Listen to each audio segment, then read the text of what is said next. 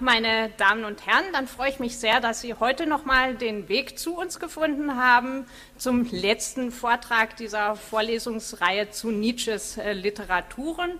Und wir werden heute einen ganz besonderen Vortrag hören, der sich ähm, mit dem Nachleben Nietzsches in der Literatur der Gegenwart beschäftigt.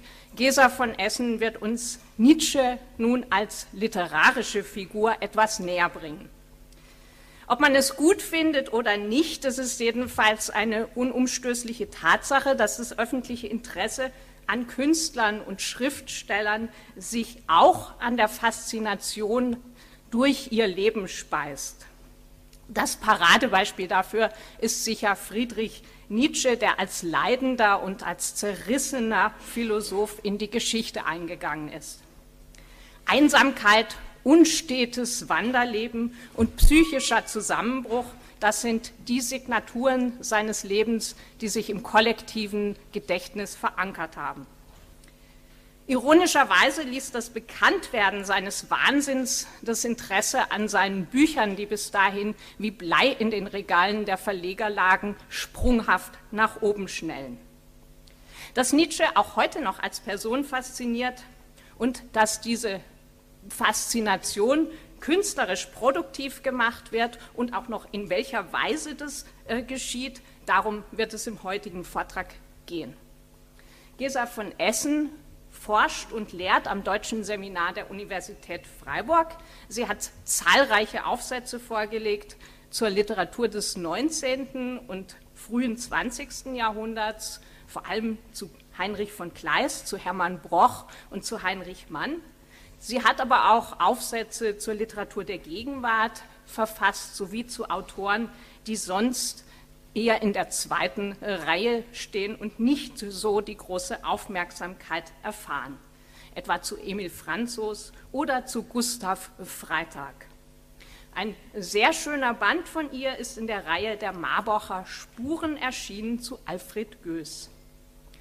Ein Schwerpunkt der Arbeiten von Gesa von Essen liegt sicher auf der äh, auf den Tradierungs- und Rezeptionsprozessen. Sie hat eine vielbeachtete Monographie vorgelegt zu den Hermannsschlachten bzw. zum Germanen- und Römerbild in der Literatur des 18. und 19. Jahrhunderts. Hervorheben möchte ich zuletzt noch einen Aufsatz zur Nietzsche-Rezeption im Expressionismus, der bemerkenswert deshalb ist, weil er nicht so sich auf den ausgetrampelten Wegen der Nietzsche-Rezeptionsforschung bewegt, sondern tatsächlich Neuland erschließt, indem der Akzent hier auf der Nachwirkung der Geburt der Tragödie liegt um Neuland, ähm, das denke ich jedenfalls, wird es auch im heutigen Vortrag gehen, nämlich um Texte, die von der Literaturwissenschaft noch nicht oder jedenfalls erst ansatzweise in den Blick genommen wurden. Und damit freue ich mich auf den Vortrag, äh, der jetzt handeln wird von der Aktualität eines Ausstrahlungsphänomens.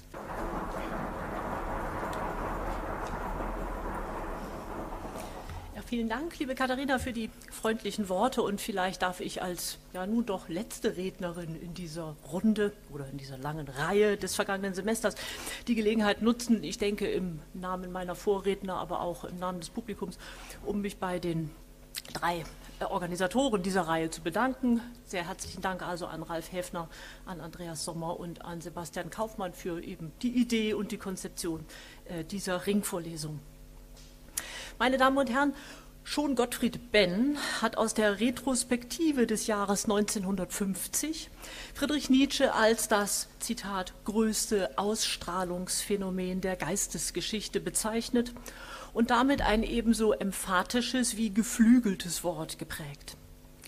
Was Benn zunächst für seine eigene expressionistische Generation geltend machte, nämlich Nietzsches überragenden Einfluss auf ihr Denken, Fühlen und Schreiben, hat die Forschung zur Nietzsche-Rezeption seither für viele Autoren nachfolgender Generationen bestätigt. Von einigen prominenten Beispielen war in dieser Ringvorlesung bereits die Rede. Und es kann als eine Grundtatsache für die Literatur- und Ideengeschichte der klassischen Moderne fast als ein Gemeinplatz gelten.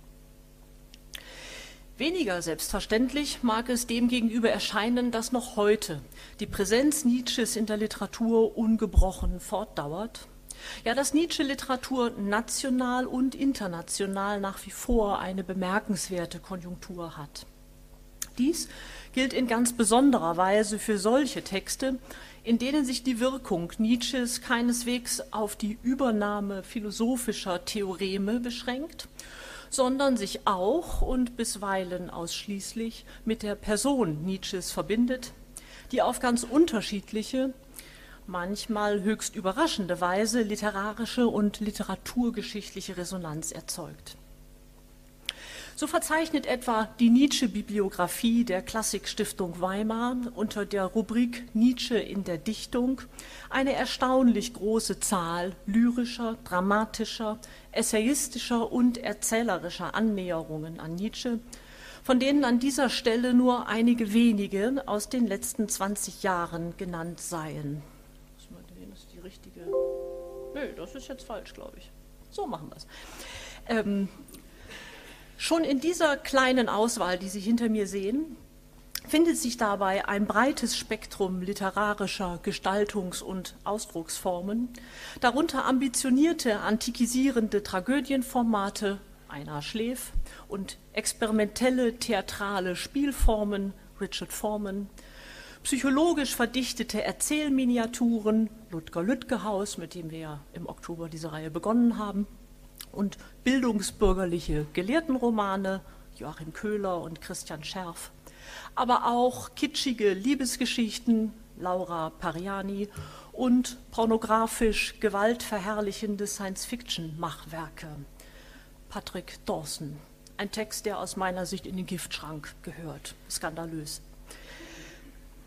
Aus diesem Spektrum von Nietzsche-Texten der Gegenwartsliteratur will ich, Ihnen, will ich Ihnen im Folgenden drei ausgewählte Beispiele vorstellen, die auf ganz unterschiedliche Weise Nietzsche erzählen und sich dabei in charakteristischer Doppelung sowohl durch das Interesse für Werk und Ideen Nietzsches einerseits, als auch durch die besondere Faszination für Leben und Person Nietzsches andererseits auszeichnen.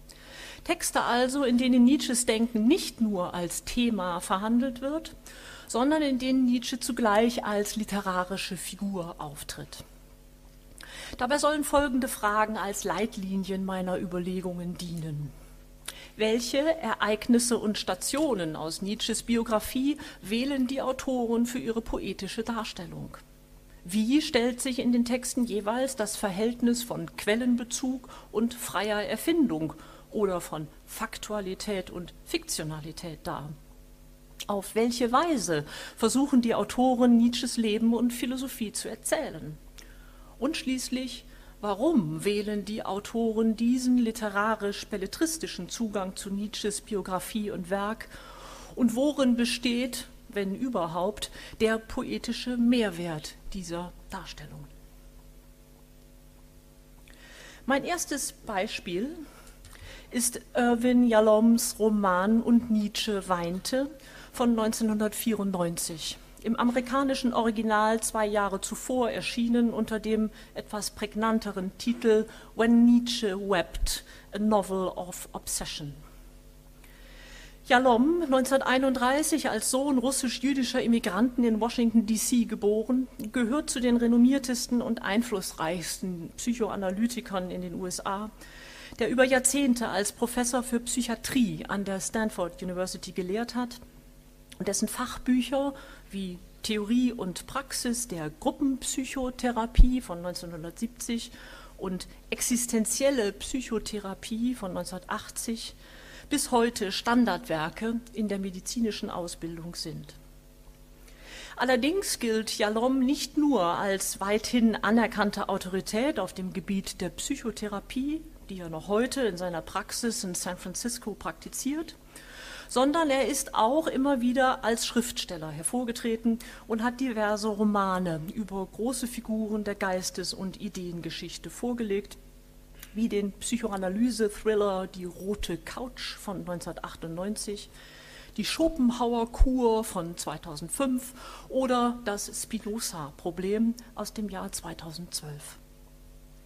Sein größter Erfolg freilich war zweifellos das Nietzsche-Buch, vielfach wieder aufgelegt, sehen hier einige Beispiele, in diverse Sprachen übersetzt, mit zahlreichen Preisen ausgezeichnet. 2009 in der Wiener Gratisbuchaktion Eine Stadt, ein Buch in 100.000 Exemplaren in Bibliotheken, Buchhandlungen und Kaffeehäusern verteilt, schließlich gar fürs Kino verfilmt. Ein internationaler Bestseller also. Schon als junger Mann hatte Jalom eigentlich Schriftsteller werden wollen. Because I thought the best thing to do in life was to write a great novel. Als er sich schließlich dann doch für das Studium der Medizin entschied, habe er dies unter der Leitfrage getan, welches ihrer Gebiete der Literatur am nächsten sei. Which part of medicine is most closely related to Tolstoi? So kam Jalom zur Psychiatrie. Innerhalb seines umfangreichen Övres stehen dabei akademische und belletristische Texte, Fiction und Non-Fiction keineswegs getrennt nebeneinander, sondern alle seine Romane greifen jeweils zentrale Themen und Methoden der Psychotherapie auf, die nun im Medium der Literatur entfaltet und erprobt werden. Jalom begründete damit das von ihm sogenannte Genre der Teaching Novel, zu dem auch der Roman Und Nietzsche weinte gehört. Die Handlung spielt im Wien des Fin de siècle. Sie haben ja gerade eben passenderweise eines der berühmtesten Bilder von Gustav Klimt auf dem Buchcover gesehen. Also im Wien des Fin de siècle oder genauer in den letzten Monaten des Jahres 1882. Lou Salome sucht den angesehenen Arzt Josef Breuer, den Mentor Sigmund Freuds und Mitbegründer der Psychoanalyse, auf und drängt ihn, dem unter betäubenden Kopfschmerzen leidenden Friedrich Nietzsche zu helfen und ihn von seiner zerstörerischen Obsession für sie, also für Lou Salome, zu kurieren. Breuer willigt ein und unterzieht Nietzsche einer neu entwickelten Heilungsmethode, der sogenannten Redekur. Allerdings mit einem für beide unerwarteten Ausgang, wie es werbestrategisch geschickt auf dem Klappentext heißt. Im Kern geht es also um eine Begegnung, die, wie wir alle wissen, nie stattgefunden hat, die aber, wie Jalom nicht müde wird zu betonen, genau so hätte stattfinden können. Denn, so Jalom, die im Roman skizzierten Lebensumstände der Hauptfiguren beruhen auf Tatsachen und die Hauptfäden der Romanerzählung brauchten aus dem Lebensstoff des Jahres 1882 nur herausgelöst und neu verknüpft zu werden. Die wesentlichen Informationen zu den historischen Personen, die als Vorbilder für die Romanfiguren dienten, sind also im Wesentlichen diese drei. Diese drei Personen also werden im Nachwort des Autors, nein, die Informationen zu diesen Personen werden im Nachwort des Autors zusammengestellt, indem er gleichzeitig skrupulös darüber Auskunft gibt, welche im Roman zitierten Quellen, das sind vor allem Briefzitate, authentisch und welche frei erfunden sind. Ja, er weist sogar ausdrücklich darauf hin, dass insbesondere das von ihm gezeichnete Bild Lou Salomes kaum der Wirklichkeit entsprochen haben dürfte. Insgesamt also ein kunstvoll inszeniertes Spiel mit faktualen und fiktionalen Bezügen, bei dem Jalom sich als wahrer Meister der Erzählkunst erweist. Dies zeigt sich vor allem darin, dass der immerhin über 400 Seiten starke Roman bei genauerem Hinsehen nur über ein sehr karges Handlungsgerüst verfügt, sondern im Wesentlichen aus sich endlos fortspinnenden Gesprächssequenzen besteht. Gesprächen über die persönlichen Probleme Breuers und Nietzsches, über Psychologie und Philosophie, über Freiheit und Pflicht, ja über Gott und die Welt. Zugleich allerdings sind diese Gespräche als regelrechte Rededuelle komponiert, als Wortgefechte zweier brillanter Rhetoriker, die mit größter argumentativer Schärfe ihre Klingen kreuzen, dabei bisweilen auch heftig aneinandergeraten, sich zunehmend aber freundschaftlich vertraut füreinander öffnen. Und nicht zuletzt fügen sich diese Gespräche schließlich als permanente Selbstreflexion der beiden Protagonisten zu einer gleichsam inneren Handlung zusammen, die mit der Intensität eines psychologischen Kammerspiels den Mangel äußerer Handlung kompensiert. Es gehört zu den besonders wirkungsvollen erzähltechnischen Kunstgriffen Jaloms, dass er dem Leser diese Gespräche jeweils in mehrfacher Perspektivierung vor Augen führt – nämlich zunächst szenisch unmittelbar im Geschehensbericht des Erzählers, darauf folgend in den teils deutlich voneinander abweichenden schriftlichen Aufzeichnungen, die Breuer und Nietzsche nachträglich darüber verfassen, und schließlich in den ausführlichen Unterredungen Breuers und Freuds über den Kasus Nietzsche. Im Grunde haben wir es also mit einem Doppelroman zu tun, in dem der Autor seine beiden Hauptfiguren Breuer und Nietzsche durch das Verfahren der Gesprächstherapie miteinander verknüpft. Josef Breuer hatte diese neuartige Form der Therapie Anfang der 80er Jahre des 19. Jahrhunderts während der Behandlung seiner Patientin Bertha Pappenheim entwickelt, die als sogenannte Anna O Eingang fand in Breuers und Freuds bahnbrechende Studien über Hysterie. Das Bild hier ist äh, ein Bild von Bertha Pappenheim.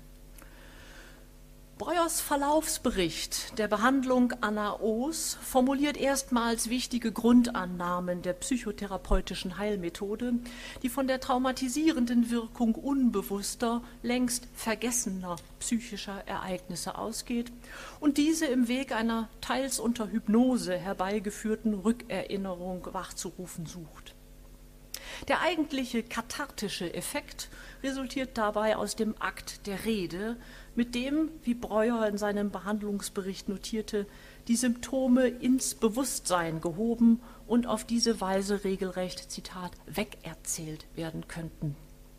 Seine Patientin habe für diesen Prozess den, Zitat, guten, ernsthaften Namen Talking Cure, Redekur und den humoristischen Namen Chimney Sweeping, Kaminfegen, erfunden.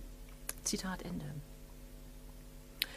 Einer solchen Redekur will Breuer in Jaloms Roman auch seinen Patienten Nietzsche unterziehen, um ihn von seinem seelischen Leiden, nämlich der unglücklich zwanghaften Passion für Lou Salome zu heilen, die sich bei Nietzsche 1882 bekanntlich im prekären Dreiecksverhältnis zwischen ihm, Salome und dem gemeinsamen Freund Paul Reh zu regelrechter Besessenheit gesteigert hatte.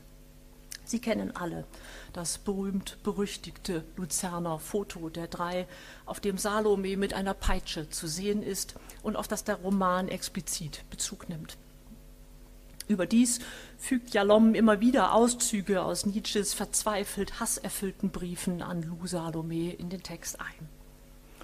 Doch der Philosoph erweist sich in seinen Gesprächen mit Breuer als überaus widerständiger Patient, der hartnäckig jede Auskunft über seine Gefühlswelt verweigert.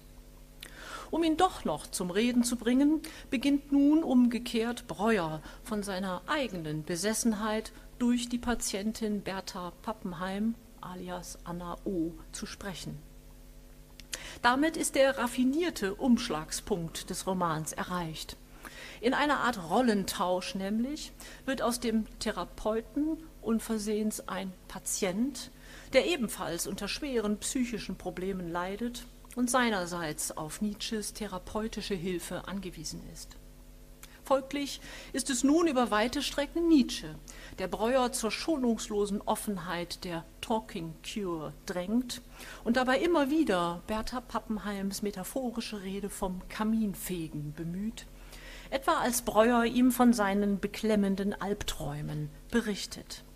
Ich zitiere Versuchen Sie nicht zu erklären. Halten Sie sich strikt ans Chimney Sweeping. Sagen Sie, was immer Ihnen in den Sinn kommt. Übergehen Sie nichts. Weiterfegen. Schließen Sie die Augen und versuchen Sie zu beschreiben, was Sie hinter den Augenlidern sehen. Lassen Sie Ihre Gedanken schweifen, ganz frei und ungegängelt. Wenden Sie das Chimney Sweeping auf Leidenschaft und Leben an. Jalom gelingt in seinem Text insgesamt eine kreative Engführung von psychotherapeutischer Analyse einerseits und Nietzschischer Philosophie andererseits, die beide den Menschen im Modus permanenter Selbstinfragestellung zu Selbsterkenntnis und Selbstverwirklichung zu führen suchen. In der Forschung hat man sogar zugespitzt von, Zitat, der Geburt der Psychoanalyse aus der Selbstanwendung von Nietzsches Philosophie gesprochen. Und selbst wenn man hier zweifellos die Lust am Sprachspiel in Rechnung stellen muss, so liegt darin doch ein wichtiger Schlüssel zum tieferen gedanklichen Gehalt von Jaloms Roman. Für Breuer etwa wird in der Begegnung mit dem Philosophen das in Nietzsches Werken mehrfach aufgegriffene Pindar-Wort werde der du bist zum leitmotivischen Imperativ, der ihn dazu veranlasst, sein gesamtes bisheriges Leben auf den Prüfstein zu stellen.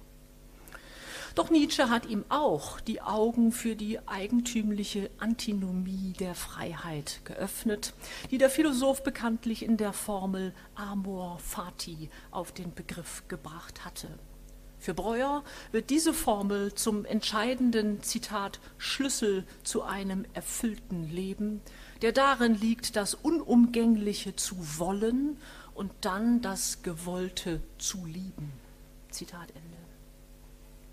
Es sind diese im Roman sogenannten Grenzsteine der Philosophie Nietzsches, die Breuer auf seiner Sinnsuche Orientierung geben und es ihm am Ende ermöglichen, seine Schuldgefühle zu überwinden und sich ein zweites Mal, nun jedoch tatsächlich in bewusster, freier Wahl, für das beschauliche, bürgerliche Familien- und Berufsleben in Wien zu entscheiden. Und der Patient Nietzsche auch an ihm, der sich Breuer in einem ihrer ersten Gespräche als Meister der psychologischen Vivisektion vorstellt, auch an ihm vollzieht sich im Roman ein Prozess der Heilung, der ihm jedoch nicht allein gelingen kann, sondern für die er die menschliche Zuwendung eines Gegenübers benötigt. Das in der Begegnung mit Breuer erstmals empfundene befreiende Gefühl, sich einem Freund und zwar im emphatischen Sinne, anvertrauen zu können, löst seine quälende emotionale Blockade. Und Nietzsche weinte. Und doch erliegt Jalom letztlich nicht der Versuchung eines konventionellen Happy End, was im Übrigen denn doch zu kontrafaktisch gewesen wäre, sondern er entlässt seine Nietzsche-Figur melancholisch verschattet in die selbstgewählte, ihm schicksalhaft gemäße Einsamkeit Zarathustras. Bis zum heutigen Tage, so erklärt Nietzsche Breuer zum Abschied, bis zum heutigen Tage glaubte ich nur mit halbem Herzen an meine Lehre des Amor Fati, denn ich hatte mich gezwungen, mich damit abgefunden, sollte ich eher sagen, mein Schicksal zu lieben. Doch jetzt weiß ich, und das verdanke ich Ihnen, Ihnen und Ihrer gastfreien Herdstätte, Jetzt weiß ich, ich habe die Wahl. Ich werde immer allein sein. Aber welch ein Unterschied, welch ein herrlicher Unterschied zu wollen, was ich tue. Amor fati. Wähle dein Schicksal, liebe dein Schicksal. Sehen wir uns ein zweites Beispiel aus der Nietzsche-Literatur der Gegenwart an, nämlich Bernhard Setzweins 2000, also im Gedenkjahr zum 100. Todestag Nietzsches erschienenen Roman Nicht kalt genug. Ganz und gar kein Kassenschlager wie Jaloms Teaching Novel, sondern auch anderthalb Jahrzehnte nach seiner Entstehung eher ein Geheimtipp. Setzwein, geboren 1960, ist freischaffender Autor, schreibt Kulturfeatures für den Bayerischen Rundfunk, aber auch Sachbücher, Theaterstücke und Prosatexte. Darunter der 1999 veröffentlichte, in den Feuilletons sehr freundlich besprochene München-Roman Das Buch der sieben Gerechten. Sein ein Jahr später publizierter Roman Nicht kalt genug führt uns nach Sils Maria, Nietzsches Sehnsuchtsort, den er 1881 für sich entdeckt hatte und wo er seitdem bis 1888 jedes Jahr außer im Jahr der Begegnung mit Lou Salome, die Sommermonate verbrachte.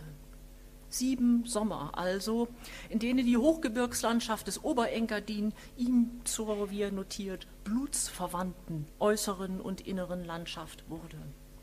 Sieben Sommer, in denen der bald mythisch stilisierte einsame Wanderer in der klaren Höhenluft am Silvaner See einige seiner berühmtesten philosophischen Werke entwirft. Doch freilich auch sieben Sommer, in denen Phasen des hymnisch-ekstatischen Schaffensrausches und solche der Höllenqual der Krankheit immer drängender aufeinander folgen, ja sich, wie Nietzsche selbst betont hat, recht eigentlich wechselseitig bedingen. Diese sieben Sommer in Sils Maria geben dem Buch von Setzwein seine erzählerische Struktur. Sie bilden die Bühne, auf der sich in sieben Akten und einem knappen Epilog der entscheidende Lebensabschnitt Nietzsches zwischen seiner Entlassung aus dem Basler Professorenamt und seinem Turiner Zusammenbruch vollzieht. Jedem der sieben Sommerkapitel ist als Motto ein allerdings nicht genauer nachgewiesenes Zitat vorangestellt, sei es aus zeitgenössischen Äußerungen etwa von Elisabeth Förster-Nietzsche oder Meta von Salis, sei es aus heutigen Arbeiten der Nietzsche-Forschung etwa von Rüdiger Safranski. In der Darstellung der Sommeraufenthalte vermischen sich dabei Überliefertes, Anekdotisches und Hinzuerfundenes, zum Beispiel bei der Beschreibung der konkreten Lebensumstände Nietzsches im Haus der Familie Durisch, das Sie hier sehen. Heute sieht es sehr viel hübscher aus, ist natürlich restauriert, zum Nietzsche-Museum stilisiert. Sie können das alles heute anschauen. Also es geht um die konkreten Lebensumstände Nietzsches in diesem Haus der Familie Durisch, indem er eine dunkle Stube, auch die sehen Sie hier nach hinten, zum Wald hinaus bewohnt hatte, deren Wände er wegen der Lichtempfindlichkeit seiner Augen sogar tiefgrün streichen ließ und die er oft als seine Höhle bezeichnete. Das Silser Quartier war denkbar karg eingerichtet, ohne Ofen, nur ein Tisch, ein Bett, ein Sofa. Man muss einfach leben können, so belehrt Setzweins Protagonist seinen Vermieter, einfach bis zur völligen Bedürfnislosigkeit. Nur das Denken, das aus der allereinfachsten Existenz kommt, verdient überhaupt ein solches genannt zu werden. Es macht mir nichts aus, wenn mich die Leute einen Höhlenbewohner nennen, wegen meiner dunklen Behausungen. Sie können mich auch einen Maulwurf nennen, das ist mir gleich. Ich komme in der Tat aus dem Unterirdischen. Ich bin ein Untergra, und da bricht der Satz ab. Zu denken, ein Untergraber, also jemand, der von unten sozusagen das Festgefügte untergräbt. Eine Passage, die ein erstes Beispiel dafür ist, wie es Setzwein gelingt, aus einem scheinbar rein äußerlichen Aspekt der alltäglichen Lebenswelt einen zentralen Grundzug des Menschen Nietzsche und seiner Philosophie anschaulich werden zu lassen. Gerade die Banalitäten des Alltags sind es allerdings, mit denen Nietzsche in Setzweins Roman auf Kriegsfuß steht. Eben ein sprichwörtlich zerstreuter, weltfremder, geradezu lebensuntauglicher Professor, der nicht recht weiß, welchen Schuh er zuerst zubinden soll, der jeden Tag Corned Beef aus der Dose löffelt und dessen mächtiger Schnauzbart in die Teetasse. Eben noch hat er sich geschworen, der Mutter aus Ärger über ihre ewigen Vorhaltungen keinen Brief mehr zu schreiben. Da trifft wieder ein Paket mit Socken und Würsten aus Naumburg ein. Lockwürste, wie es heißt, Beschwichtigungswürste, die gar zu verführerisch duften und für die sich der folgsame Sohn postwendend höflich bedankt. Solche Tendenzen der Komisierung steigern sich zuweilen bis hart an die Grenze zum Slapstick. Etwa wenn ein wild mit seinem Schirm herumfuchtelnder Nietzsche den vermeintlichen Angriff einer Kuh abzuwehren sucht. Oder wenn er seine eigene Schrift nicht mehr entziffern kann und darüber nachgrübelt, ob er Umwertung aller Werte oder Umdrehung aller Worte geschrieben, ja, ob er Löffel für Tee oder aber Lobe den Tor notiert hatte. Die Aufzeichnungen gingen ihm, wie der Erzähler lakonisch formuliert, doch zusehends durcheinander. In das Merkheft, das mitunter auch einfach nur Einkaufslisten enthielt, kamen unversehens einige seiner philosophischen Paragraphensätze zu stehen. Spiritus, Seife, Zucker, Paragraph 7, Denken, Lernen, man hat auf unseren Schulen keinen Begriff mehr davon. Wohl wahr. ähm, umgekehrt stand aber auch plötzlich mitten in seinen philosophischen Manuskripten ein Satz wie Überrock der Durchin geben zum Abändern, die Ärmel zu kurz. Auf einmal sind die Ärmel zu kurz. Sollte alles an mir wachsen? So komisch diese Stellen auch sein mögen. Insgesamt geht es Setzwein keineswegs darum, den lebensuntüchtigen Philosophen mit dem Lachen der thrakischen Magd lächerlich zu machen oder bloßzustellen. Vielmehr ist sein Anliegen eine ironisch gebrochene Sicht auf Nietzsche, die sich ein Postulat des Philosophen selbst zu eigen macht, das dem Roman als Motto voransteht. Es ist durchaus nicht nötig, nicht einmal erwünscht, Partei für mich zu nehmen. Im Gegenteil. Eine Dosis Neugierde, wie von einem fremden Gewächs, mit einem ironischen Widerstande, schiene mir eine unvergleichlich intelligentere Stellung zu mir. Zu dieser Haltung trägt in Setzweins Roman vor allem der Wechsel unterschiedlicher Figuren und Erzählperspektiven bei, die kontrastiv aufeinander bezogen sind und eine ironische Brechung der Selbststilisierungen Nietzsches bewirken, seiner immer wieder mit prophetischem Impetus vorgetragenen Gewissheit von der eigenen, die Welt in ihren Grundfesten erschütternden Sendung. Dem setzt der Roman das breit aufgefächerte Wahrnehmungsspektrum der Bewohner von Sils Maria entgegen. Seien es die bürgerlichen Honoratioren, die zwar noch nie etwas von Nietzsches Büchern gelesen haben, sich jedoch durch die vielen Besucher, die zu ihm heraufpilgern, und die Zeitungsberichte, die vor der Gefährlichkeit seiner Schriften warnen, aufgeschreckt sehen.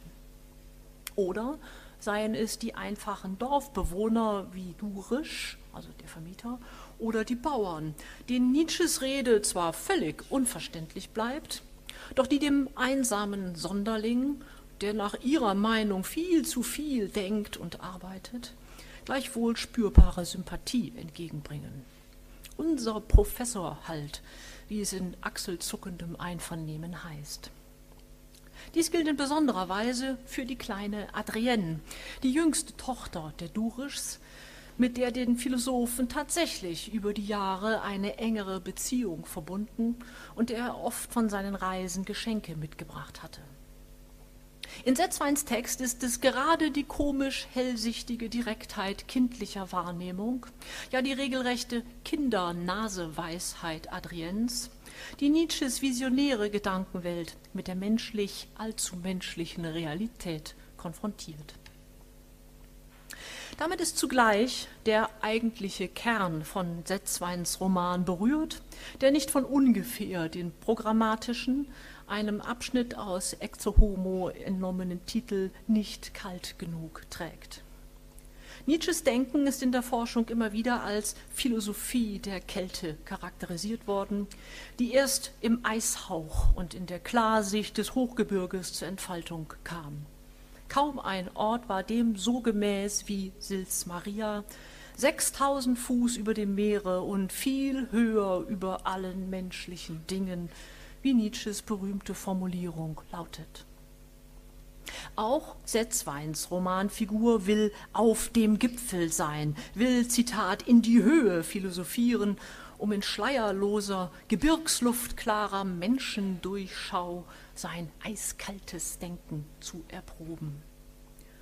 Nur hier heroben, so versucht er seinem nach Luft schnappenden Begleiter auf einer Gipfelwanderung zu erklären, nur hier heroben ist man fähig, etwas wirklich zu Ende zu denken. Spüren Sie es, mein Lieber. Immer war es mir noch nicht kalt genug. Verstehen Sie, in Graubünden und St. Moritz noch nicht kalt genug. Es muss ganz klar und kalt sein für mein Denken. Wo andere sich längst erkälten, fange ich an zu begreifen. Doch diese kalte Erkenntnis ist im Leben nur schwer auszuhalten, denn sie erfordert Distanz zu allem Menschlichen, Verachtung des Mitleids und Rücksichtslosigkeit auch gegenüber Schwachen. Man denke hier nur an Nietzsches Polemik gegen die christliche Mitleidsethik, auf die der Roman anspielt. Den Abgrund zwischen übermenschlicher Lehre und allgemeinmenschlicher, anthropologischer Natur muss Setzweins Roman jedoch, Romanfigur, Verzeihung, jedoch selbst schmerzlich erfahren, als Adrienne schwer erkrankt und das Bild des leidenden Kindes in Nietzsche albtraumhafte Erinnerungen an seinen Kriegseinsatz als Sanitäter in den, wie es heißt, Schlachthäusern an der Front wachruft und ihn in eine tiefe Krise stürzt. Aufgewühlt durch diese doppelte emotionale Erschütterung treten nun plötzlich grundsätzliche Zweifel an seiner Philosophie ins Bewusstsein. Wie konnte er nur jemals auf den Gedanken kommen, alles Schwache, aus sich selbst heraus nicht mehr zum Leben taugliche, müsse aus der Welt geschafft werden? Beziehungsweise schafft sich selbst aus der Welt, weil man es gehen lässt. Eingehen, jawohl nie mehr Mitleid. Selbst die mitleidlosesten Gedanken zu Ende zu denken, dazu war er mittlerweile kalt genug, dachte er. Und musste nun feststellen, wie er plötzlich zurückschreckte vor dem, was er da ans Licht gehoben hatte, welch grausamen Gedanken. Warum musste es so ungeheuer grausam in ihm denken? manchmal sogar zu grausam für ihn selbst, wenn er es wirklich zu Ende dachte, zum Beispiel bis zum Ende des Ganges dachte, wo die Kammer lag, in die ihn heute Abend Durisch geführt hatte, um ihm die kranke Adrienne zu zeigen. Zwar bleibt die quälende Selbstbefragung an dieser Stelle auf den Modus der erlebten Rede beschränkt, wird also gerade nicht nach außen verbalisiert, bricht aber schließlich im letzten Silser Sommer 1888, der bereits ganz im Zeichen der körperlichen und geistigen Zerrüttung steht, offen hervor, als Nietzsche sich in einem Gespräch mit Durisch eingestehen muss, dass er selbst doch auch zu den schwachen Naturen gehöre. Ich zitiere, zu viel Mitleid, immer noch, dieses Zurückzucken vor den letzten Konsequenzen, den allerletzten ich schaffe es nicht, ich kann mich nicht zu dem machen, der ich sein möchte. Es macht die besondere Tragik von Setzweins Nietzsche-Figur aus, dass noch der umnachtete Kranke in seinem Lehnstuhl in Weimar, von dem der kurze Epilog berichtet, diesen Abgrund zwischen Gedanken und Leben bis zuletzt aushalten muss, obwohl er doch nichts so sehr wünscht wie, Zitat, nicht mehr zu sein aber das gelang ihm nicht. Dazu war er noch nicht kalt genug. Sehen wir uns noch ein letztes Beispiel aus der Nietzsche-Literatur der Gegenwart an, nämlich Thomas Hürlimanns Erzähltext Nietzsches Regenschirm in der Trias meiner heutigen Fallstudien die jüngste Publikation, nämlich erst 2015 im Fischer Verlag erschienen, nachdem der Text drei Jahre zuvor zunächst in der Zeitschrift Akzente veröffentlicht, dann 2013 vom Saarländischen Rundfunk als Autorenlesung produziert, sowie schließlich als Hörbuch herausgebracht worden war. Der Schweizer Autor, geboren 1950 in Zug, ist literarisch interessierten Kreisen längst kein Unbekannter mehr und hat neben verschiedenen Theaterstücken vor allem ein breiteres Prosawerk vorgelegt, darunter das autobiografisch getönte Vaterbuch Der große Kater von 1998, der Roman 40 Rosen 2006 sowie die Novelle Fräulein Stark 2011.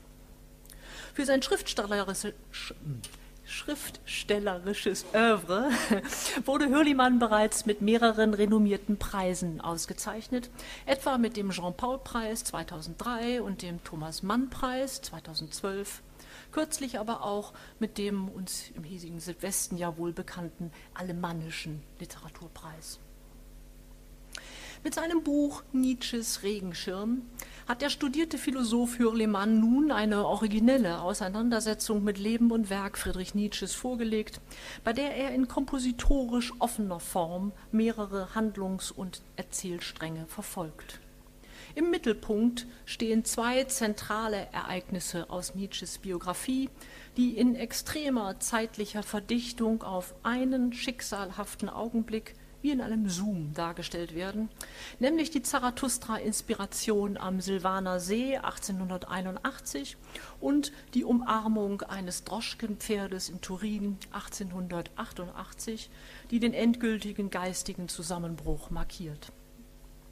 Diesen eigentlichen Plot sofern man in Hürlimanns vielschichtigem Text überhaupt von derartigem sprechen kann, verknüpft der Erzähler mit weiteren Handlungssträngen aus seiner eigenen Biografie, nämlich humoristisch ausfabulierten Abschweifungen über seine Spaziergänge mit dem Kater Mufti sowie einem Bericht über seinen schweren Autounfall 1998 am Sielsee im Hochtal von Einsiedeln. Ohnehin meldet sich der überaus gesprächige Erzähler gern explizit in direkten Leseranreden, Zwischenresümees, Wiederholungen und Ähnlichem zu Wort und fügt auf diesem Wege auch längere Exkurse zur Geschichte des Schirms von den frühen Hochkulturen bis in die Moderne sowie zu Nietzsche-Auslegungen von Gottfried Benn bis Jacques Derrida ein. Alles in allem also ein hochkomplexes, digressives, es wundert einen nicht, dass er den Jean-Paul-Preis bekommen hat. Also ein hochkomplexes, digressives, nicht immer leicht zu durchschauendes Stimmengeflecht, das allein durch die Erzählinstanz verklammert und zusammengehalten wird. Und, natürlich, durch den titelgebenden Regenschirm, der leitmotivisch auf allen narrativen Ebenen wiederkehrt und die zunächst eher disparat erscheinenden Elemente miteinander verknüpft hören wir den Autor selbst mit der Anfangspartie seines Textes.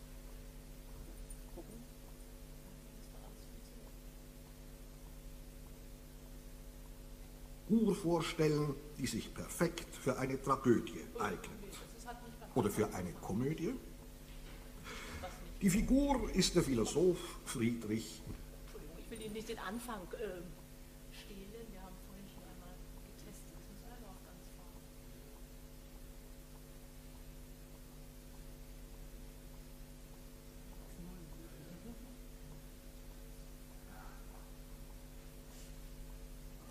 an. Sehr geehrte Damen und Herren, bisher haben hier Kapazitäten aus Ihrem Fach- und Forschungsgebiet berichtet. In meinem Fall ist dies anders. Ich bin kein Experte und dass ich trotzdem vor Ihnen auftrete, muss ich mit einem Fragment Nietzsches über den schauspielerischen Instinkt rechtfertigen. Es lautet, der Literat ist wesentlich Schauspieler. Er spielt nämlich den Sachkundigen, den Fachmann. Sachkundiger und Fachmann in Anführungszeichen.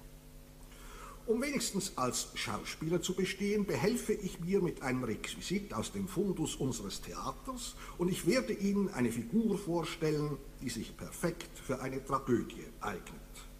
Oder für eine Komödie die Figur ist der Philosoph Friedrich Nietzsche. Der Wanderer und sein Schatten heißt eine seiner Schriften.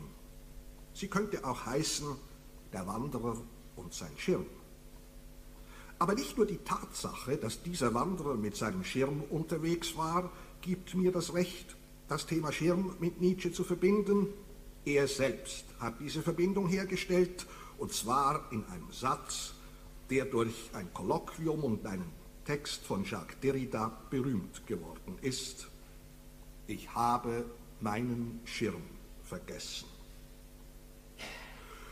Wohin der Satz gehört, weiß man nicht. Er fand sich in den ungedruckten Fragmenten und wurde in der großen Nietzsche-Ausgabe von Golli und Montinari unter der Ziffer 1275 herausgegeben. Der Satz steht völlig für sich allein ohne Zusammenhang mit einem Entwurf oder Text und er ist, was ihn von fast allen anderen Fragmenten, Schnipseln, Splittern unterscheidet, in Anführungszeichen gesetzt. Vielleicht ein Zitat, vermutet Derrida. In Anführungszeichen, ich habe meinen Schirm vergessen. Ein vergessener Schirm in einem vergessenen Satz, wir werden darauf zurückkommen. Jetzt wird es allerdings Zeit, sich mit dem Wanderer und seinem Schirm auf den Weg zu machen. Er beginnt im Sommer 1881 in Sils Maria und endet an der Jahreswende 1888-89 in Turin auf der Piazza Carlo Alberto. Auf dieser Strecke wird der Schirm der Zeiger sein, der mobile, manchmal schwebende Weiser, der uns führt. Und sollte sich der Weiser unterwegs zur Entfaltung bringen, hätte ich meine Rolle als Fachmann in Anführungszeichen erfüllt. Tatsächlich geistert ein solcher Schirm gelegentlich durch die zeitgenössischen Quellen zu Nietzsches Vita und hat es seither durchaus zu einiger Berühmtheit gebracht. Berichten die einen von einem weißen Sonnenschirm, mit dem der Philosoph jeden Morgen dem Silser See zuzueilen pflegte, erinnern andere sich dagegen an einen roten Schirm, den er bei jedem Wetter bei sich getragen habe, um sich vor Kopfschmerzen durch helles Licht zu schützen. Nicht zu vergessen natürlich der unter anderem von Theodor W. Adorno überlieferte Schabernack, den sich freche Silser Knaben mit dem weltfremden Professor erlaubt hätten, als sie sich ein Vergnügen daraus machten, Zitat Adorno, ihm in den zusammengefalteten Schirm Steinchen zu praktizieren, die ihm, sobald er den Schirm öffnete, auf den Kopf fielen. Drohend wäre er dann mit gehobenem Schirm hinter ihnen hergelaufen, hätte sie aber nie erwischt. Auch Bernhard Setzwein hat sich diese amüsante Anekdote in seinem Nietzsche-Roman natürlich nicht entgehen lassen, nutzt das Requisit des roten Schirms aber eher episodisch als Element der ironischen Brechung, davon war ja gerade die Rede, in dem die charakteristische Diskrepanz zwischen Leben und Gedanken, zwischen menschlichem Gebrechen und übermenschlicher Selbststilisierung bei Nietzsche aufscheint. Zitat noch einmal Setzwein es war mehr ein Lichtschirm. Denn was seine kranken Augen absolut nicht vertrugen, war gleißendes Licht. Er, die Inkarnation des Dionysos, des Griechensohns, konnte keine Sonne vertragen, absolut keine Sonne. Deshalb der Schirm. Er liebte die Sonne, auch wenn er sich vor ihr schützen musste. Sie war genauso gnadenlos wie er. Bei Hürlimann dagegen verdichtet sich der Schirm nun zu einem den gesamten Text tragenden Sinnbild, in dem wesentliche Grundzüge von Nietzsches Philosophie zum Ausdruck kommen sollen. Als Nietzsche etwa, so der Erzähler, auf einem seiner Spaziergänger im, äh, Spaziergänge im Engadin in ein schweres Gewitter gerät, zückt der soldatische Wanderer, der nicht ans Umkehren denkt, den roten Schirm und erschrickt. Kieselsteine regnen auf ihn herab. Die Geschichte ist verbürgt. Spitzbuben sollen öfter Steinchen in den abgestellten roten Regenschirm des schnauzbärtigen Professors gefüllt haben, so dass der beim Aufklappen ein Geriesel eigener Art auslöste. Sein mobiles Himmelsgewölbe schüttete Steinchen über ihm aus. Vielleicht dürfen wir diesem lächerlichen Vorgang doch eine gewisse Bedeutung geben. Der Geschichte des Schirms, ich habe Ihnen ja berichtet, dass darüber sehr ausführliche Passagen in diesem Text stehen, der Geschichte des Schirms haben wir entnommen, dass sein Dach ursprünglich ein kleiner Himmel war. Insofern könnte der Kieselregen aus dem aufgeklappten Schirm eine letzte Warnung gewesen sein pass auf, Nietzsche, wenn du das Gewölbe zum Einsturz bringst, wird es dich erschlagen. Ob er den Wink beachtet hat? Auch das wissen wir nicht. Aber wir wissen, er kehrte nicht um. Er ging weiter, trotz Regen, trotz Sturm mit aufgespanntem Schirm. Keine Frage also, Nietzsches roter Schirm hat es Hürlimann angetan und nach wie vor tritt er bei Lesungen gern mit diesem Requisit auf. Beflügelt wurde seine dichterische Fantasie jedoch nicht allein durch derartige anekdotische Erinnerungsspuren, sondern überdies durch den ebenso lapidaren wie rätselhaften Satz aus Nietzsches nachgelassenen Fragmenten, den Sie vorhin in der Hörbucheinspielung im klangvollen Schweizer Idiom des Autors gehört haben. Ich habe meinen Schirm vergessen. Ein Satz, dessen konzise Analyse durch Jacques Derrida bei Hürlimann, wie erwähnt, einen zentralen Referenzpunkt bildet. Es ist hier nicht der Ort, diesen und andere philosophische Subtexte von Hürlimanns Nietzsche-Buch ausführlicher zu würdigen. Doch will ich zumindest einen Aspekt exemplarisch herausgreifen, um Ihnen zu zeigen, wie der Autor aus der Engführung von biografischen Realia theoretischer Durchdringung und schöpferischer Einbildungskraft poetische Funken zu schlagen versteht. Ausgehend nämlich von Derridas psychoanalytisch grundierter Auslegung entwickelt Hürlimann eine eigene Interpretation des Schirmsymbols, das er als Mittelwesen, das war die Formulierung von Derrida gewesen, dass er also als Mittelwesen aus einer, Zitat, erstarrten Schlange, also der Steg, und einem ausgespannten Adlerflügel versteht. Auch das ergibt sich aus diesen Abschnitten zur Kulturgeschichte des Schirms. Also als ein Mittelwesen aus einer erstarrten Schlange und einem ausgespannten Adlerflügel.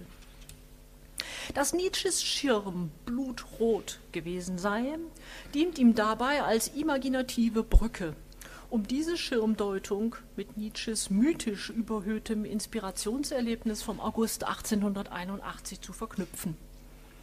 Das kurzerhand von Aeschylus entlehnte Wort, nachdem der sterbende Adler mit dem vom Pfeil durchbohrten Flügel keinem anderen erlegen sei als allein der eigenen Schwinge, dieses Aeschylus-Wort also wird nun zum Nietzsche-Wort, dass die ungeheuerliche Wendung am Felsen von Surlei, den Sie hier sehen, mit der kleinen netten Nietzsche-Gedenktafel, dass also diese ungeheuerliche Wendung am Felsen von Surlei zu erschließen vermag.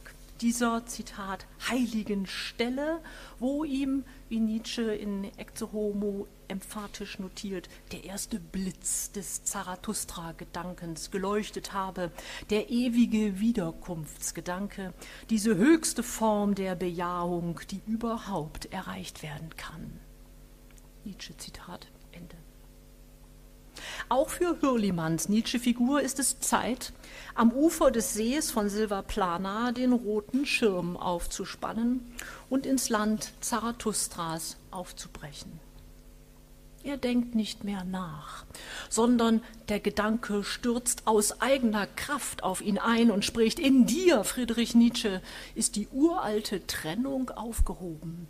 In dir gibt es keine Grenze mehr, keine Teilung in eine Götter- und Menschenwelt. Du bist wahrhaft ein Individuum, ein ungeteiltes Wesen. Ja, Friedrich Nietzsche, dein roter Schirm, an dem der Sturmwind von Maloja reißt, enthüllt deine fatale Lage, dein ungeheuerliches Schicksal, deine Schicksalshaftigkeit für die gesamte Menschheit. Du sagst deinen Tod aus und musst dieser Aussage die Tatsache entnehmen, dass dein Todsein Leben ist, ein Nachleben, eine irdische Ewigkeit, die Wiederkehr des Ewiggleichen. Und wie geht es weiter mit Nietzsches rotem Regenschirm? Bei Setzwein behält der alte Durisch der Sommermonaten den Schirm nach Nietzsches Zusammenbruch heimlich als Erinnerungsstück bei sich zurück, gänzlich zerschlissen und kaum noch gebrauchsfähig. Bei Hürlimann jedoch hat der Schirm noch einen letzten großen Auftritt, bevor sich seine Spur endgültig verliert, nämlich auf der Piazza Carlo Alberto in Turin, auf der Nietzsche bekanntlich wie Zeugen das Geschehen überliefert haben. Ende Dezember 1888 ein ausgemergeltes Droschkenpferd, das von seinem wütenden Kutscher mit der Peitsche geschlagen wurde, umarmte und nicht mehr von ihm lassen wollte. Fürwahr eine Szene von kaum zu überbietender tragischer Melodramatik, in der ein von allen Menschen Verlassener in seiner tiefen Einsamkeit Trost allein bei der unvernünftigen Kreatur zu finden vermag. Hürlimanns Nietzsche hat auch bei diesem Turiner Geschehen seinen roten Regenschirm dabei. Doch sei zu vermuten, so der Erzähler, dass der Schirm schließlich irgendwo auf dem Marktplatz liegen geblieben sei. Denn, Zitat, wer sich einem Pferd an den Hals wirft, lässt den Schirm fallen. Ein vergessenes Requisit, also dessen blutrote Färbung offen lässt, ob es eine Tragödie war oder eine Komödie. Das philosophische Tier, eine bei Nietzsche mehrfach gebrauchte Formulierung, das philosophische Tier, dessen Nüstern nach innen witterten, presste seine Lippen an die Nüstern eines Pferdes, das zusammenbrach. Außen war innen, innen, außen. Der tiefste Schmerz, die höchste Lust. Gott, Mensch, Tier, Kuss, aus. Aus. Ende.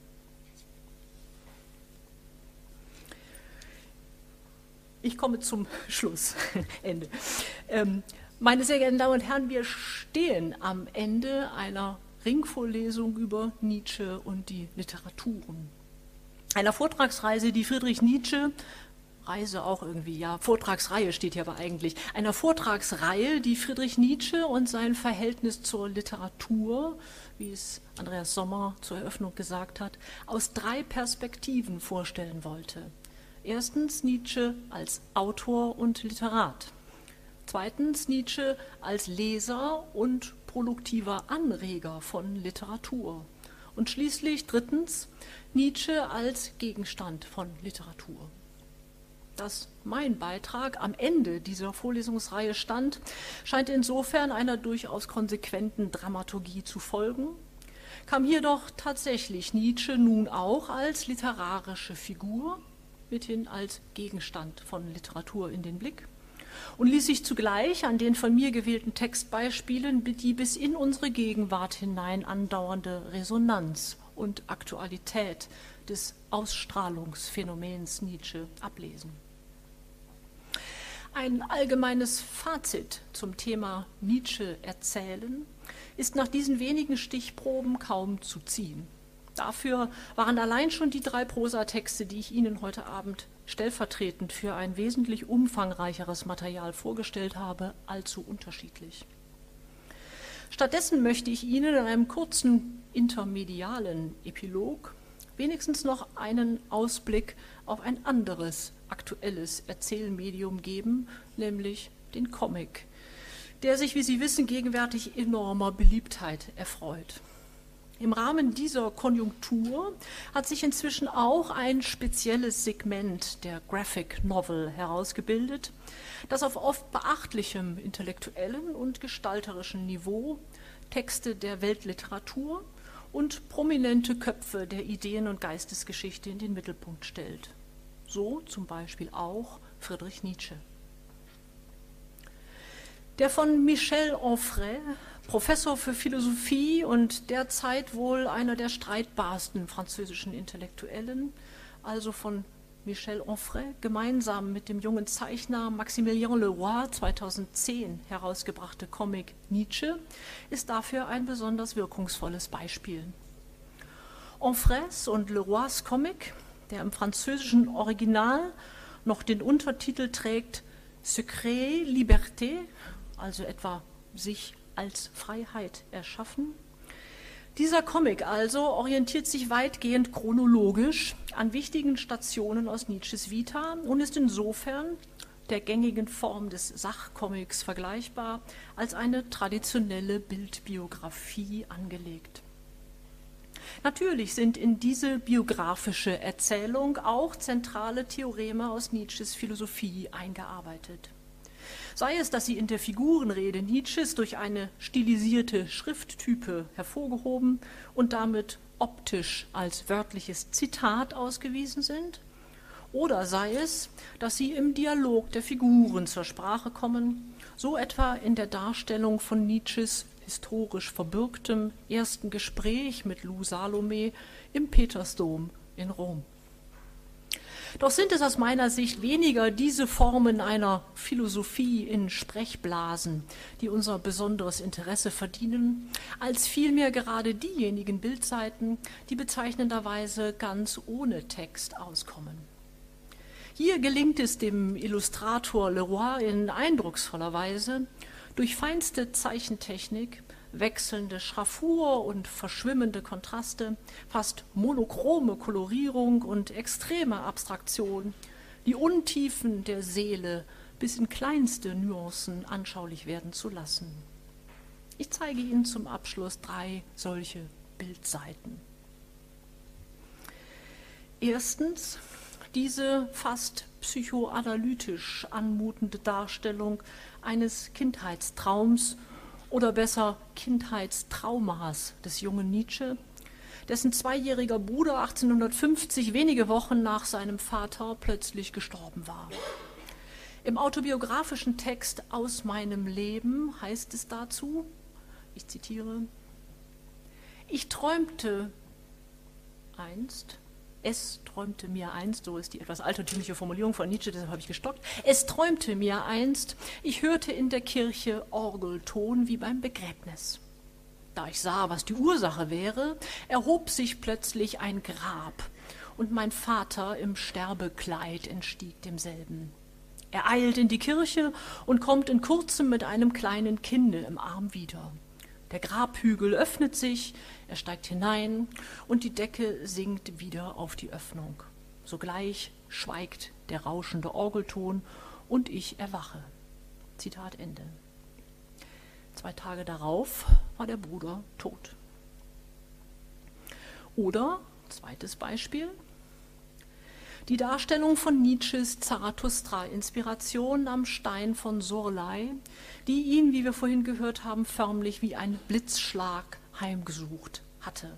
Und Sie können hier sehen, zunächst einmal, ich muss ich mal hier reinsprechen, ähm, den Rand dieses besagten Steins und dann den Adler als das Symboltier des Zarathustra, der ihn regelrecht mit seinem Greifen, sozusagen äh, mit seinem Greif zupackend, ähm, ja, wie soll man, überfällt, muss man tatsächlich sagen.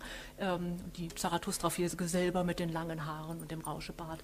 Äh, und letztlich bleibt nur noch das Auge über. Also das die Darstellung des Comics dieser ähm, Inspirationsszene.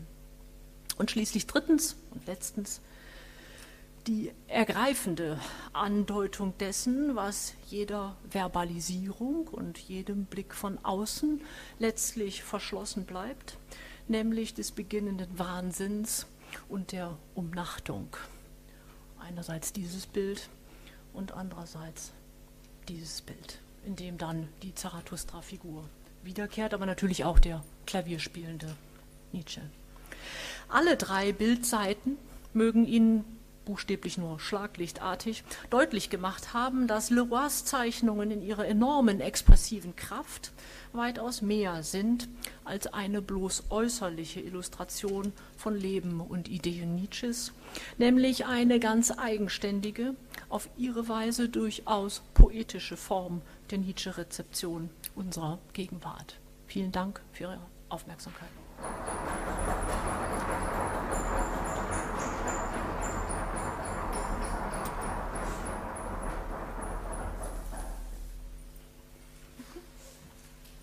Ja, vielen Dank, liebe Gesa, für diesen vielseitigen und äh, hochaktuellen Vortrag, in dem du uns gezeigt hast, dass Nietzsche, wenn vielleicht nicht das größte Ausstrahlungsphänomen, vielleicht aber auch schon, äh, aber so doch auf jeden Fall ein sehr großes Ausstrahlungsphänomen ist. Also man könnte sagen, er ist immer noch hoch radioaktiv mit einer sehr langen Halbwertszeit und die Literatur der Gegenwart ist immer noch kontaminiert und äh, kein Ende ist in Sicht. Also ich glaube, das rundet und schließt unsere Vorlesung, unsere Ringvorlesung sehr schön ab. Ich möchte Sie jetzt aber noch nicht in die Vorlesungs- bzw. Ringvorlesungsfreie Zeit entlassen, ohne Sie nochmal auf die Subskriptionsliste hinzuweisen, die hier rumgeht. Sie müssen die Katze jetzt äh, nicht mehr im Sack kaufen, sondern die Katze ist aus dem Sack und sie hat sich, äh, denke ich, als ein veritabler dionysischer Panther oder Tiger erwiesen. Also greifen Sie zu, es sind noch einige wenige Plätze frei auf der Subskriptionsliste, tragen Sie sich ein. Unter anderem äh, ist das auch deshalb zu empfehlen, weil Sie sich dann mit dem Band, der Ende dieses Jahres erscheinen wird, voraussichtlich die Zeit vertreiben können, bis wir mit der nächsten Nietzsche-Ring-Vorlesung aufwarten werden können. Das wird nämlich erst in einem Jahr der Fall sein. Im Sommersemester 2018 wird es dann wieder eine Ringvorlesung geben mit dem Titel Nietzsches Philosophien. Also nachdem wir Nietzsches Literaturen abgehandelt haben, werden wir im Sommersemester 2018 Nietzsches Philosophien in den Blick nehmen. Ähnlich konzipiert, aber doch etwas ganz anderes. Sie müssen aber nicht bis zum Sommersemester 2018 warten, um weitere Veranstaltungen des äh, Nietzsche-Kommentars besuchen zu können, sondern ich möchte Sie noch hinweisen auf den Vortrag von Volker Gerhardt, einem der bekanntesten Nietzsche-Forscher unserer Zeit, der am 23. Juni hier in diesem Hörsaal 1098 über Technik und Bewusstsein bei Nietzsche sprechen wird. Wenn Sie sich das schon notieren wollen, in Ihre Kalender eintragen. Das wird, wie gesagt, am 23. Juni stattfinden, hier in diesem Hörsaal um 18 Uhr. Volker Gerhardt wird sprechen über Technik und Bewusstsein bei Nietzsche. Sie können sich aber ähm, auch schon vorher noch einmal die Vorträge noch einmal vergegenwärtigen, die äh, im Laufe dieses Semesters hier gehalten worden sind.